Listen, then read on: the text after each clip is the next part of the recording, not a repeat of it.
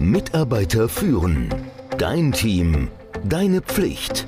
Der Podcast für Antreiber, Macher, Menschenkenner, Widerstandskämpfer und Zuhörer.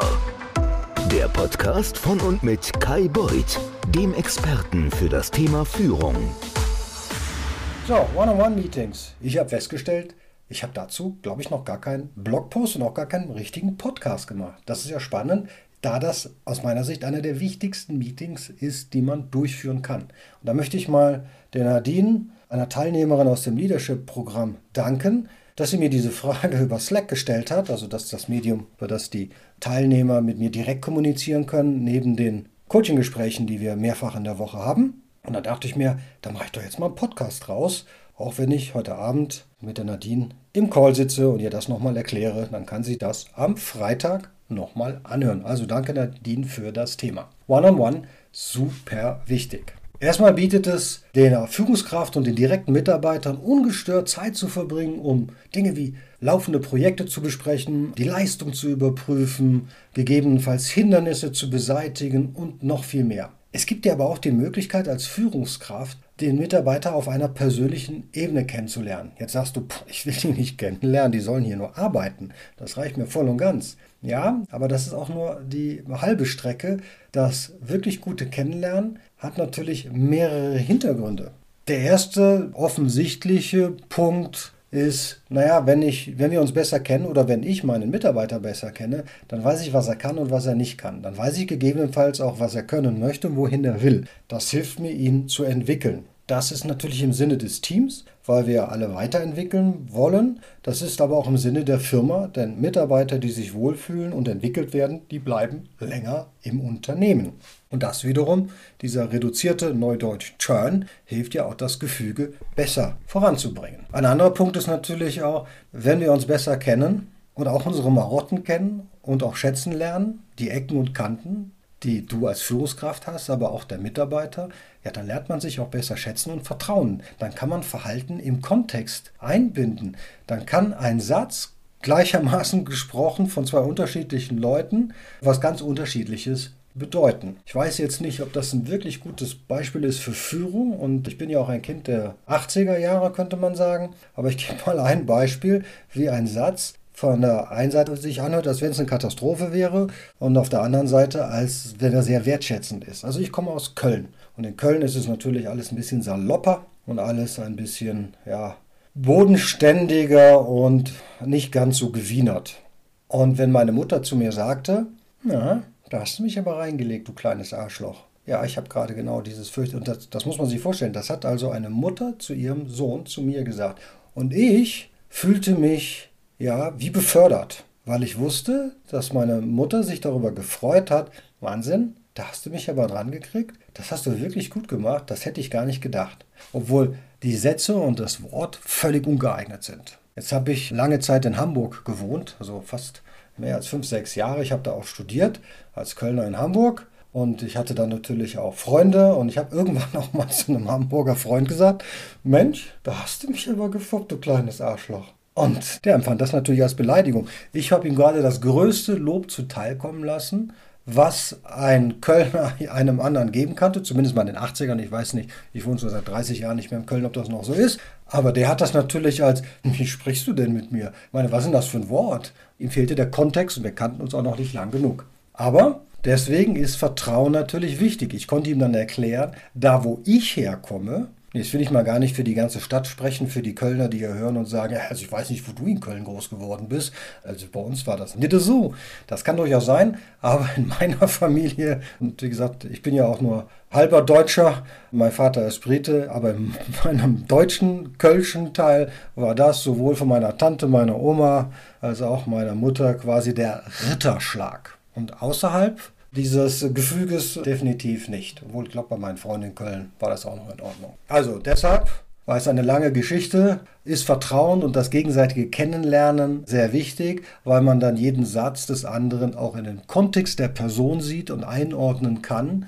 Denn wie gesagt, wenn eine Person was sagt, ist es nicht das gleiche, wenn eine andere Person das gleiche sagt. Hier ist Vertrauen extrem wichtig. So, jetzt hatten wir eine ganz schön lange Liste ja, von Dingen, die man in so einem ja, 30, 45-minütigen Gespräch behandeln sollte. Und das ist ehrlicherweise natürlich ein bisschen viel. Denn man muss jetzt hier aufpassen, dass man nicht durch all diese Themen immer in jedem Termin rennt, weil das dann natürlich zu führen kann, dass man das nur noch an der Oberfläche behandelt und der Mitarbeiter sich dann denkt, boah, ja, das ist aber hier auch nicht so das, was ich mir gerade vorstelle. Da fühle ich mich nicht wertgeschätzt, bin hier nicht gewürdigt, ich will hier nicht durchgehetzt werden und übrigens, der nimmt mich auch gar nicht ernst. Das ist einfach nur so ein formeller Akt. Und deswegen ist es immer sehr gefährlich. Diese One-on-Ones werden sehr, sehr oft als auch informelle, aufgrund des Kennenlerncharakters und problemlösenden und vertrauensbildenden Charakters als informelle Gespräche wahrgenommen, sind sie aber nicht. Die brauchen auch eine Struktur, um erfolgreich zu sein. Du brauchst auch eine Agenda und ein Ziel.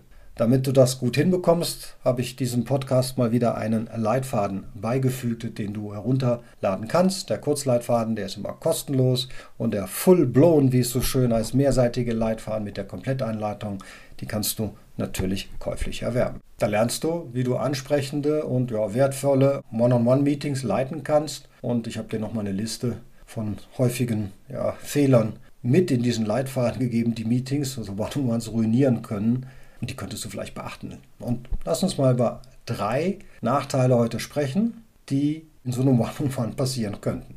Also, häufige Fallstrecke ist, sie finden nicht statt. Das hast du wahrscheinlich dann schon mal als Mitarbeiter erlebt.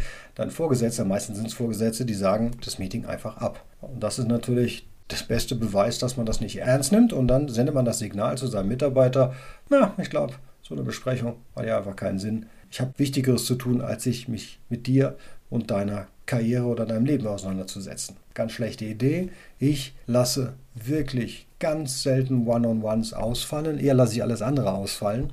Und ich gestatte im Übrigen auch dem Mitarbeiter, das Meeting mal ausfallen zu lassen, aber sehr, sehr selten. Da muss schon einen Grund für geben. Also, schwänz die One-on-Ones nicht. Der zweite Punkt ist, vorschnelles Feedback geben. Ja, man sieht sich jetzt jede Woche, da war irgendein Vorfall, der brennt einem auf der Seele, man möchte es gerne loswerden. Sehr oft macht man dann den Fehler und gibt direktes Feedback, ohne nochmal andere Informationen eingeholt zu haben. Denk dran, das Feedback hat ja das Ziel, nicht einen Mitarbeiter zu maßregeln, sondern ihn auf etwas hinzuweisen, was du wahrgenommen hast, mit einem Wunsch, wie das anders sein könnte.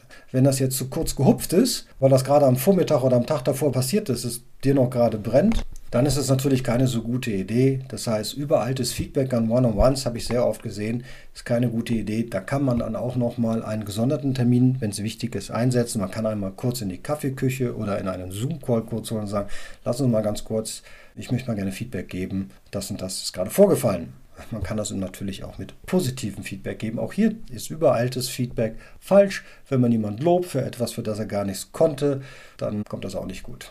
Der letzte Punkt, ganz klarer Fall, nicht zuhören. Du sollst dich zwar engagieren und du sollst auch viele Fragen stellen, aber letztlich, letztlich überlasse ich den Mitarbeitern die Führung dieses Meetings. Das ist das Meeting für den Mitarbeiter. Es ist weniger, dass ich viel reden möchte.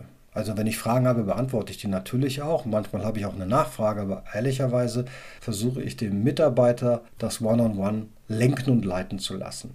Und ab und zu gibt es mal eine Frage von mir, bei der ich dann herausfinden kann, na, gibt es irgendwo Probleme? Manchmal trauen die sich auch nicht raus. Wenn man am Anfang der Beziehung steht, ja dann noch weniger als später. Und auch, wohin sie denn dann wollen oder nicht. Manche trauen sich ja auch nicht. Es fühlt sich so komisch an. Ich würde auch gerne Führungskraft sein. Also das machen nicht immer alle und das muss man langsam rausarbeiten. Also, um ein One-on-One-Gespräch richtig gut zu führen, muss man wissen, du kriegst das raus, was du reingesteckt hast. Wenn du es richtig gut machst, dann motivierst du deine Mitarbeiter, du hältst sie auf dem richtigen Weg, du hilfst ihnen dabei, die Leistungsziele zu erreichen, sich beruflich und vielleicht sogar persönlich weiterzuentwickeln. Es kann sein, dass du ihnen bei kleineren persönlichen oder auch beruflichen Problemen helfen kannst, wenn diese dann auftreten. Auf der anderen Seite, wenn diese One-on-Ones falsch gemacht werden, also dann kannst du mit katastrophalen Auswirkungen rechnen, denn der Mitarbeiter fühlt sich dann wirklich frustriert, nicht gehört und ja, nicht gewertschätzt. Denk dran, diesem Podcast liegt ein Kurzleitfaden, der kostenlos ist und ein kostenpflichtiger Leitfaden bei, den du downloaden kannst. Es ist verlinkt. Und denke auch, diese One-on-Ones sind natürlich nicht das Allheilmittel. Sie sind ein kleines Mosaik, da Steinchen im großen Bild von Leistung und Engagement. Ich finde, sie sind einer der wichtigsten Berührungspunkte in dem kontinuierlichen Prozess der Entwicklung zu einer besseren Leistung und im Endeffekt auch zu einem High-Performing-Team. In diesem Sinne wünsche ich dir eine erfolgreiche nächste Woche. Ciao. Mitarbeiter führen Dein Team, deine Pflicht. Der Podcast für Antreiber, Macher, Menschenkenner, Widerstandskämpfer und Zuhörer. Der Podcast von und mit Kai Beuth, dem Experten für das Thema Führung.